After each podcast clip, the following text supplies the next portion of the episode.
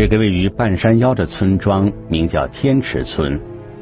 此时，整个村庄里的村民大部分都在山上的树林中穿梭着寻找着，因为就在一个小时之前，这个原本平静的小山村里发生了一件不同寻常的大事。我又打电话叫我村民，我周边村的村民啊、村长啊，叫他们全部上来，又叫附近的村民去过来帮忙找。我当时找了有八九十人，全部帮忙找，我满山满地、满山满地的全部找。平时村民比较了解危险的那些地方都找过了，都没有找到。组织村民进行查找的人是当地一个养殖场的负责人，此人在村民中的口碑很好。在他的号召下，村民们沿着山里的小路四散开来，细致查找。每个人的内心里都急切而不安。上坡下坎的那些交通又不便利，在山上又没有房子，又没有人，呃，到到山上去的话，都要手里拿一把拿一把刀，把那些刺啊砍一下，才会有路。拿着柴刀就上山了，去帮忙找。各自三五人一组，自行的上山。从他们熟悉的地方那山上开始寻找。那个山顶主要是松树林，它属于属于郊，纯属于那种农村偏僻的地方嘛。哎，但是那个山顶呢，有一条啊，有有路，有公路嘛，啊是可以通的。但是人啊，这个车流量很少，啊，在那里就是出入的人也比较少，就相对是很偏僻的。阴霾的天气。淅淅沥沥的雨滴，使村里的每个人都感到分外压抑。那么，他们究竟在寻找什么？村里到底发生了什么事？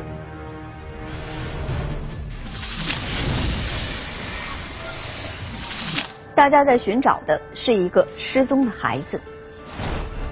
这个孩子的母亲在当地的一家私人养殖场里工作，养殖场里有十几头牛和上百只羊，不算大。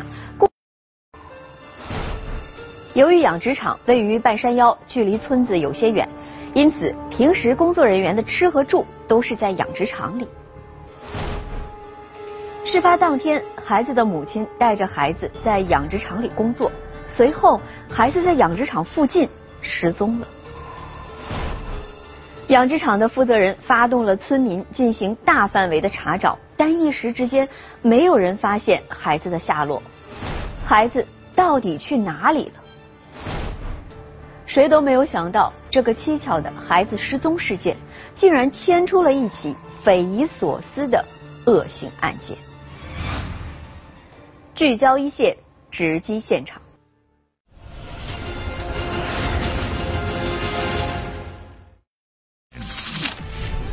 阴雨天气，孩子突然失踪，搜山的人为何找不到任何线索？是遭遇了车祸，还是被人拐走？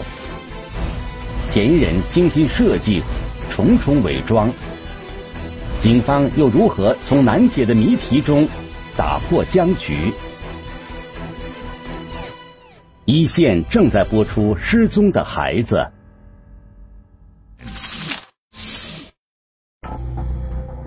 贵州省沿河县天池村是一个依山傍水、环境优美的小村庄。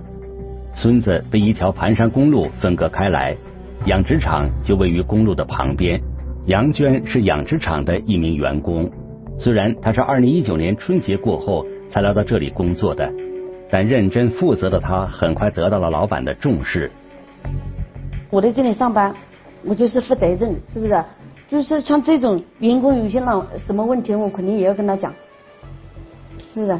像那些牛啊或者。不吃啊，或者是羊有什么问题啊，我肯定也是要跟他讲，也要汇报。像这种我肯定也要跟他讲，让他知道，也要让老板知道。二零一九年四月十五日中午，忙活了一上午的杨娟，像往常一样开始准备她自己和另外几名员工的午饭。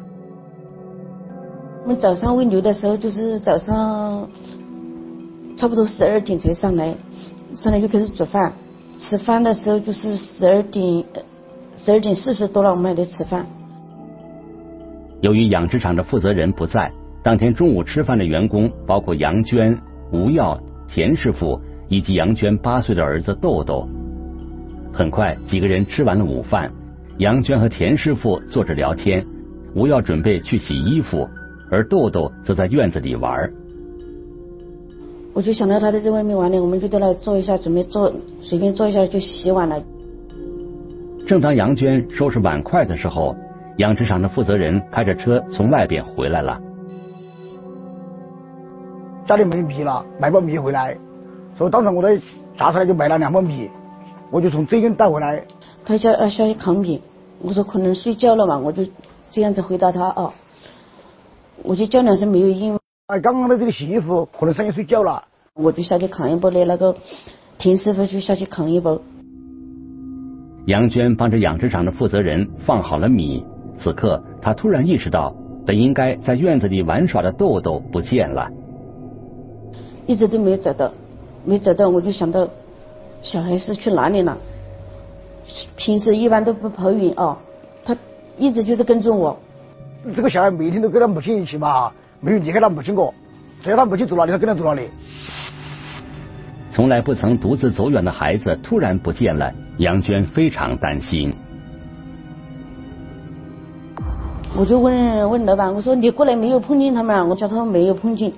嗯，我就问那个田师傅，我说嗯，那个小孩是不是没有睡觉啊？他说他没有在床上。我说是不是一起叫着去买槟榔去了啊？杨娟之所以第一时间想到了同事吴耀，是因为在他的眼里，吴耀年纪不大，平时偶尔也会带着豆豆出去到小商店里买零食。这一次会不会也是被吴耀给带出去了？杨娟一边想着，一边就准备出去找吴耀。刚好外面下大雨，我叫他我说：“你们抓紧看一下，看看把小孩淋湿了。”不知道带出去躲雨怎么办？我说等下要是不知道就要去躲，等我小孩搞感冒了。我说又没伞，我就叫那个田师傅，我说跟你，嗯，摩托车上有没有雨衣？他说有。我说有雨衣，你带着我去看一下。这家养殖场的附近有两个小商店，杨娟和田师傅赶到之后才发现，这两个小商店当时都没有开门。到底跑到哪里去了？两个小孩就不见。就一直走，我跑了几圈，从那边一直走，走了都还是没有回来，两个小孩都没有回来。就开车去找，我说我问他在哪里找，他说我在这边找，他可能是在另外一个方向嘛哈，我就开车去找，找找不到。回来了就看见，看见那个牛棚那个大门是打开的，打开的呢，我就怕我小孩在里面啊，怕他们找到了可能。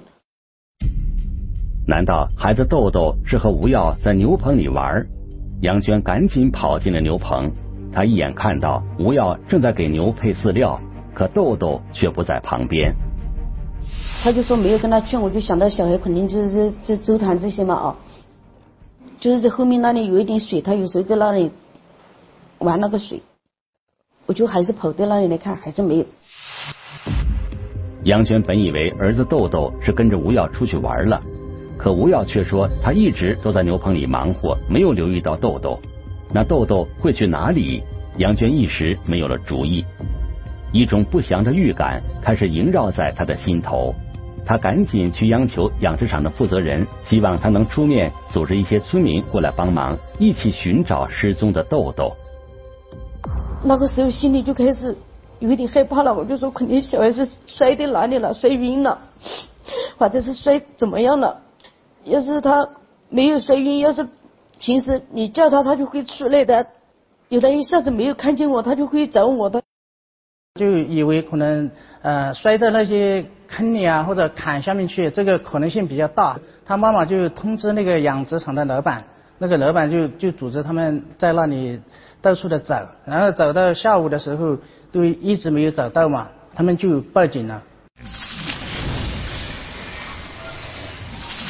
贵州的山林密而陡峭，沟沟坎坎也很多。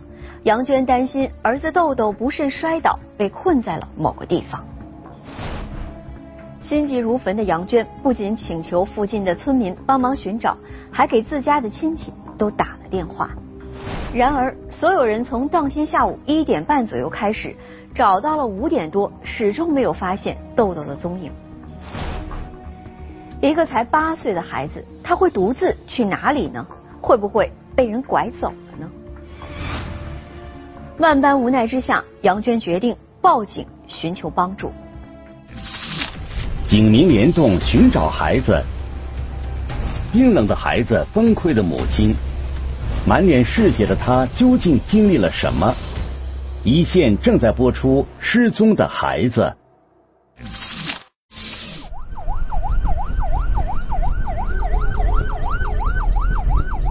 赶到现场，民警向杨娟详细了解豆豆失踪前的情况。当天他穿的是一个蓝色的上衣，这前面还有带一个五角星，穿的是牛仔裤，那个帆布鞋。我们元和县，嗯，社会治安还是总体比比较比比较好的，呃，在这一类的失踪案件，呃，很少发生，所以说我们派出所接到这个警情以后。是高度重视，要想这个小孩要把他弄走的可能性几乎没有，啊，因为我们的辖区的社会治安很好，没有发生这种小孩被啊被抱走这种情况。经过询问，民警得知，豆豆因为小时候生过病，如今八岁的他智力水平只相当于两岁的孩子，因为他不知道叫什么，他只知道叫妈妈，什么都不知不知道叫。他也不会喊人，别人问别人问问他的话，呃，他他也不知道回答。我从来都没有放弃我小孩过，小孩小时候有病的时候我都没有放弃过。小孩不见了，我心里是很着急，一直找。就是怕他摔到摔到那些山上那些地方了，怕受伤了，因为他智力问题，他走不回来嘛。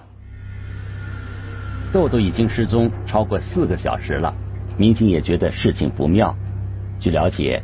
豆豆因为智力方面的问题，一直没有上过学，平时都是跟着母亲杨娟一起生活，很少跟同村的其他孩子交流。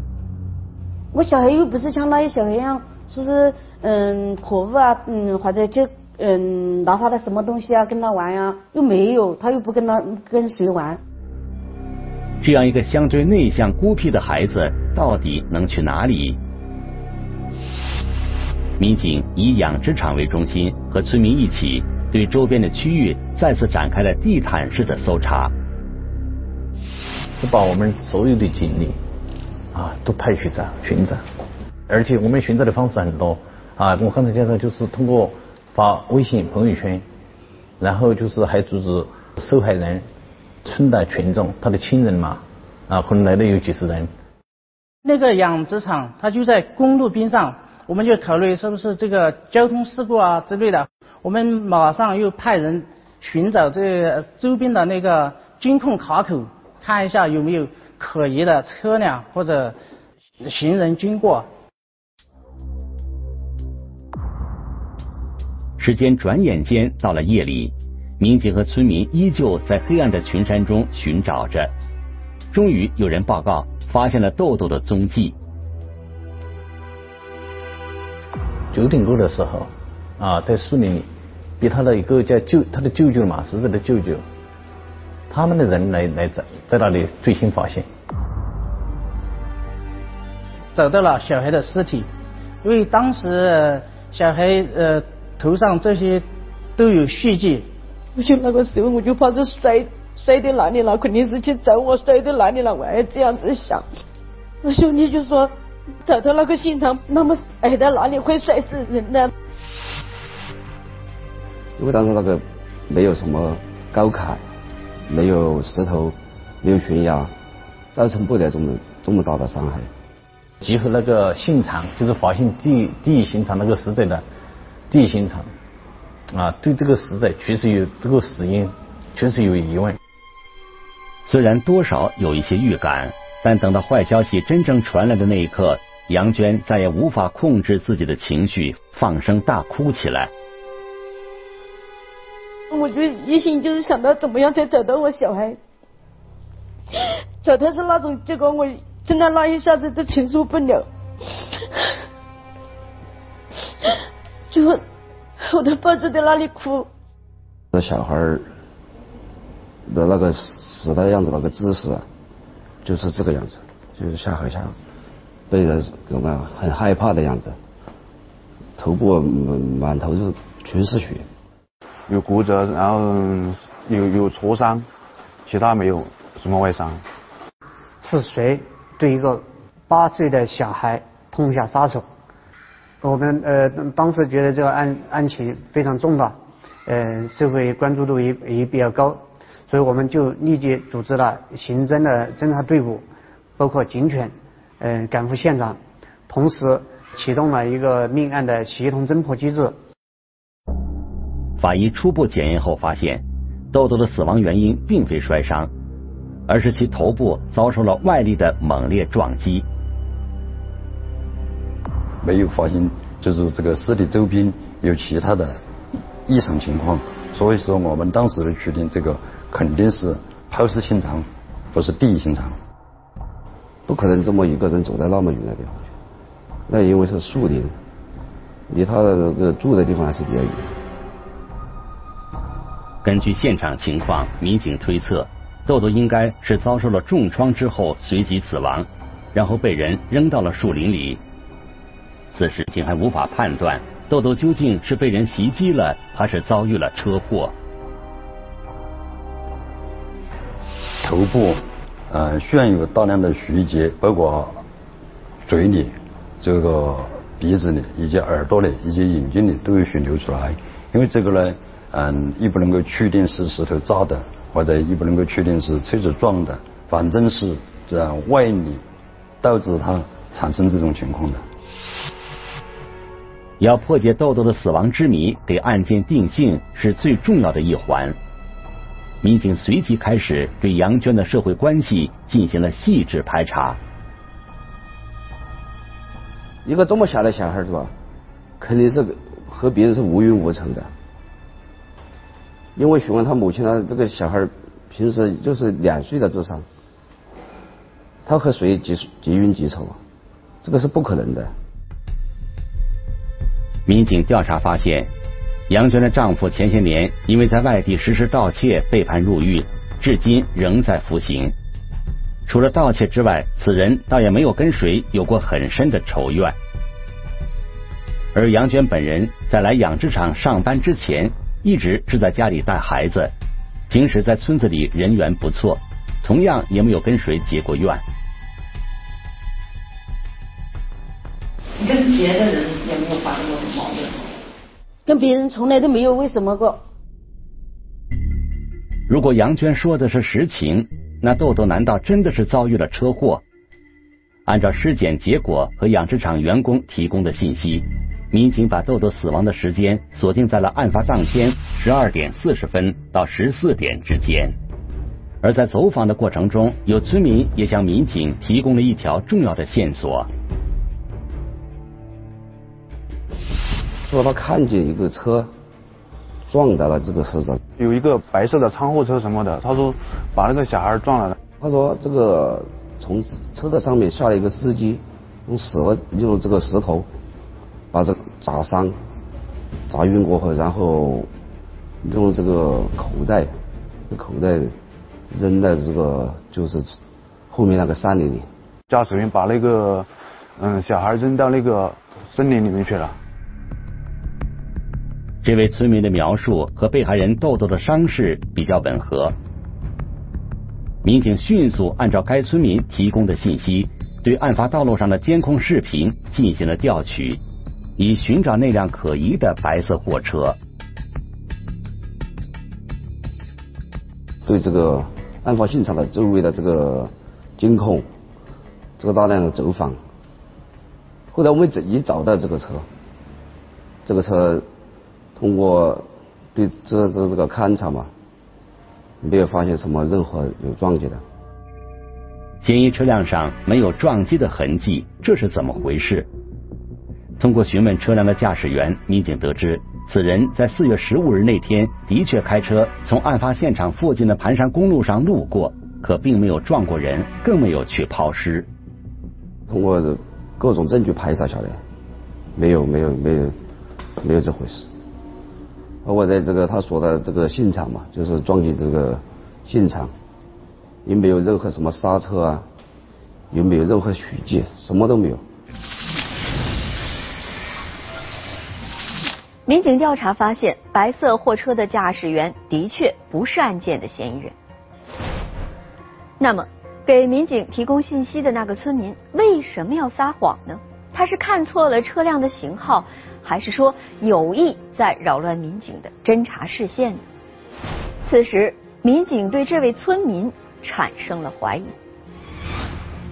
另一方面，他们把更多的精力放在了孩子的母亲杨娟的身上。警方认为有必要对杨娟的社会关系进行更加仔细的查找和分析。一个谎言让案件柳暗花明，一次摩擦竟然导致无法挽回的结局。一线正在播出《失踪的孩子》。在对杨娟的社会关系进行仔细梳理的同时，技术民警对发现被害人的那个地方以及周边区域进行了更全面的勘查。扩大那个勘查范围，在那个尸体往上走，往山顶方向走，有十六米左右，然后我们发发现了一个那个石头被撬动的痕迹。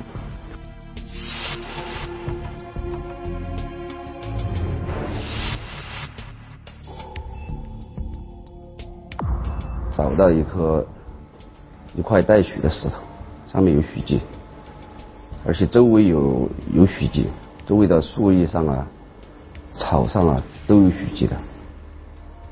当时断定这个是地形。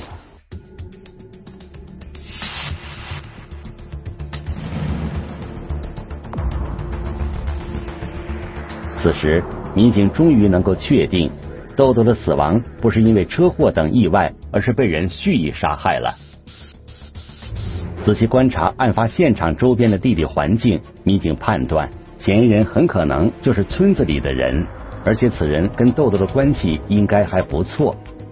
因为案发现场距离养殖场还有一段距离，八岁的豆豆不会一个人跑到这么远的地方，也就是说，豆豆很可能是被熟人劫持或者引诱到这里的。那么，这个人到底是谁呢？民警在排查豆豆母亲杨娟的社会关系时，意外获得了一条重要的线索。他在这个案发十多天前，他和他们这个养殖场里面的一个工人，就是说是因为工作上的关系，嗯，可能就是吵了几句嘴。民警调查后了解到。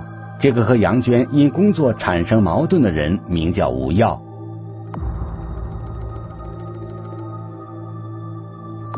这个人平时不说多话，不爱和不和别人不爱和别人交流，不爱和别人沟通。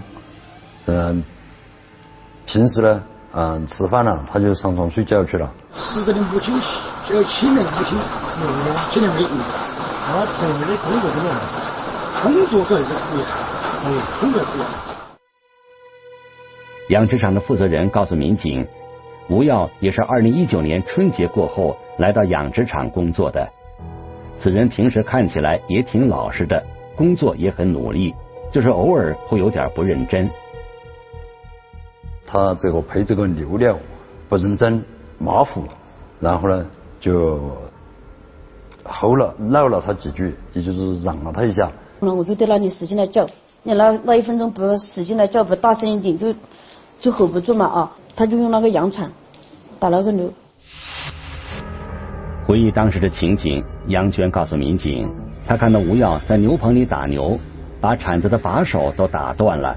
随后他又拿起另外一个铲子继续打。我说你怎么那样子打牛嘞？你真的是我说你你你为什么要那样子打他嘛？嗯，你打死了怎么办？他就说他踢我一脚啊，就好像讲自己的小孩一样。我就我就说，那牛踢你一脚呢，你不应该那样子打他，你就说你打一下就行了，你不应该那样子使劲的打啊。在杨娟的训斥下，吴耀才停了下来，开始清理牛棚。可让杨娟没想到的是，第二天本该在牛棚里干活的吴耀又开始打牛了。脾气太暴了，我说，因为我就是这个脾气啊，我对家的就是这个脾气，他还这样子讲过。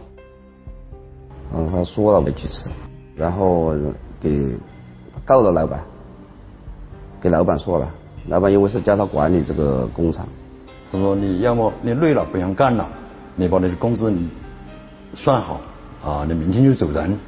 后来当时我退出时，他还给呃公司开电话号，就专门找找工人来。他这个有小小的矛盾纠纷的话，就一谈不到矛盾的话，谈不上矛盾。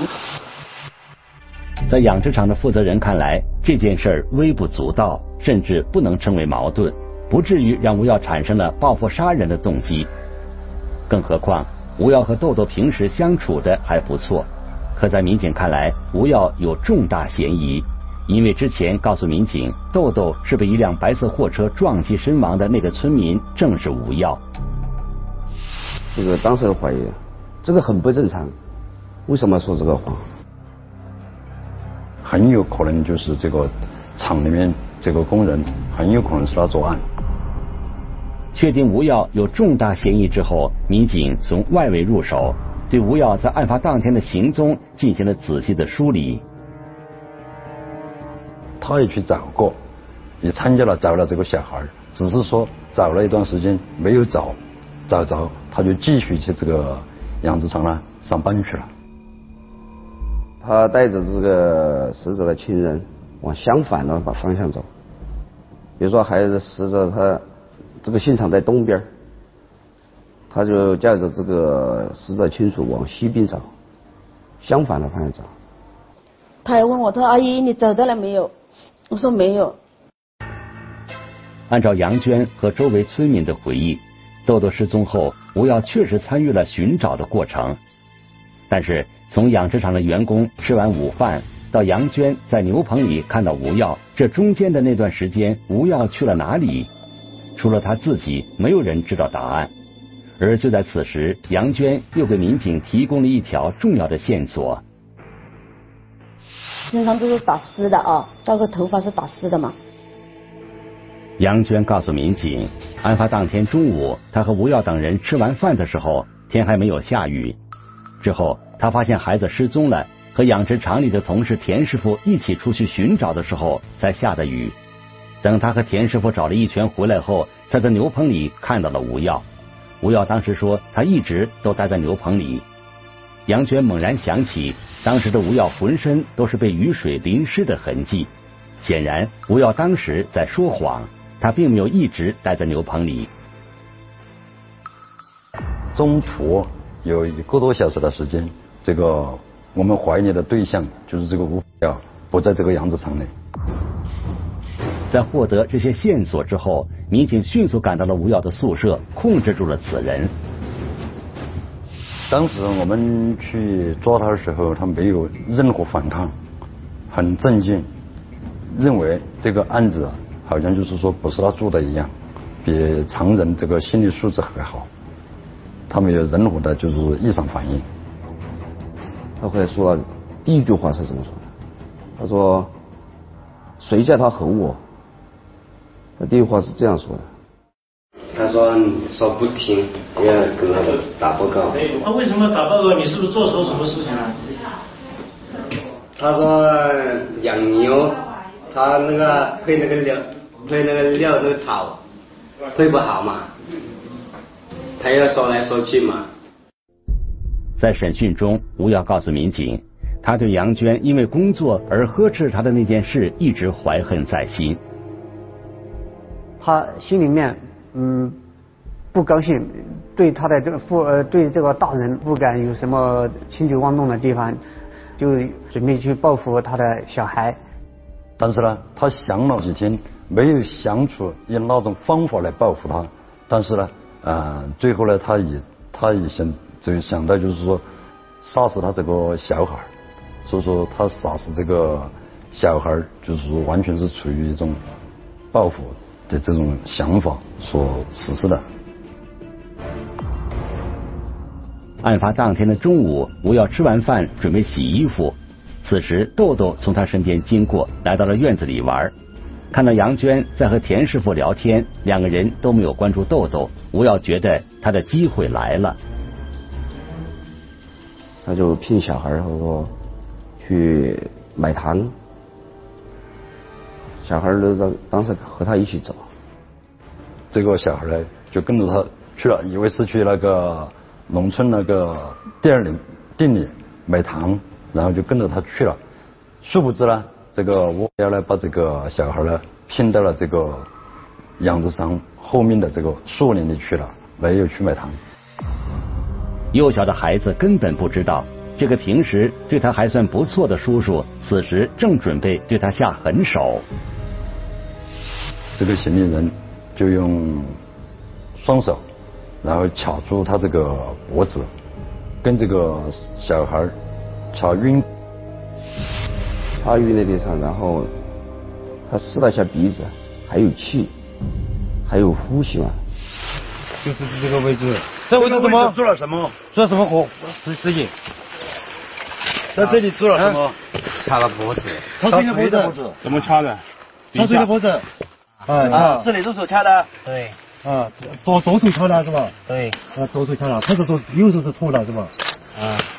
就在那个小孩嗯身体的旁边搬了一个石头，然后向这个小孩的左边头部砸去。砸砸到什么地方？头砸到砸到什么哪个位置？头砸到什么位置？这个位置，底下那个石头有多大？那么大。嗯，那么大是吧？砸了几下，小孩没动了，然后他就把小孩拖着，拖着小孩双腿。往哪个方向拖的？什么方向拖的？往哪里拖的？往哪里拖的？往下面自己拖的。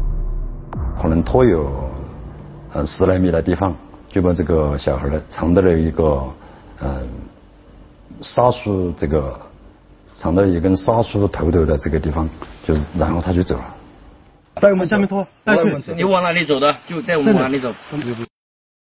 这个犯罪嫌疑人心胸特别的狭隘，啊，手段特别的残忍，和一个正常的工工友之间发生一些口角之分，就采取一些非常残忍的手段，对一个对一个未成年小孩痛下杀手，这种行径是非常的卑劣的。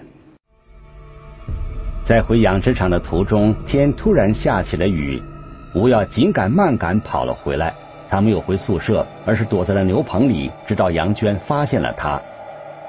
你想到他下那样子手，又对他又没什么仇，平时他只有是打牛就那个脾气很怪，有时候讲他他就是使劲来尽量那个声音大一点，他就没什么，他就